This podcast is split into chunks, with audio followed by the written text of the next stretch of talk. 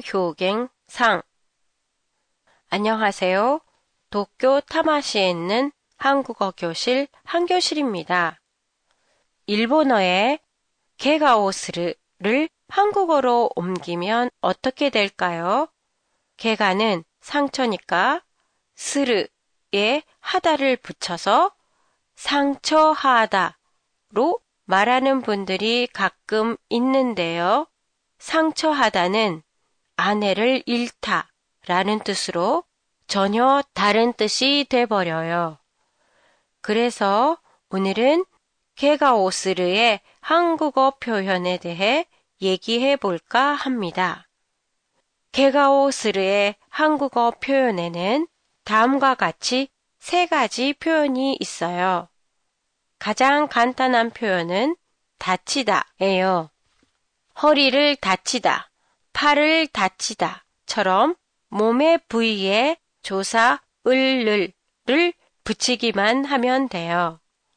두 번째로 개가의 뜻인 상처를 사용하고 싶다면 상처를 입다, 상처가 나다로 표현하면 돼요.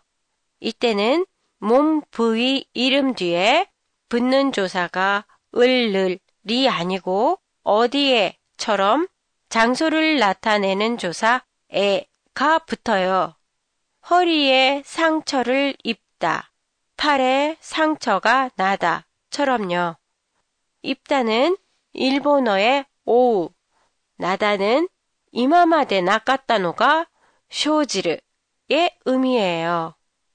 마지막 세 번째 표현은 부상을 입다, 부상을 당하다예요. 부상은 일본어의 후쇼로 앞에서 설명한 상처의 표현보다는 낫는데 시간이 좀 더 걸리는 큰 상처를 의미해요. 일본어로 하면 개가오 오와 비슷한 것 같아요.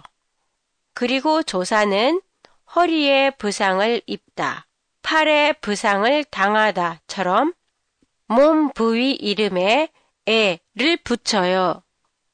페이스북에 오늘의 팟캐스트의 내용을 간단하게 일본어로 올려놓겠습니다. 참고로 하세요.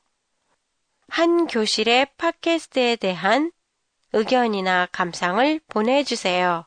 보내주실 때는 한교실닷컴의 문의 코너 오토이아와세나 페이스북을 이용하세요. 안녕히 계세요.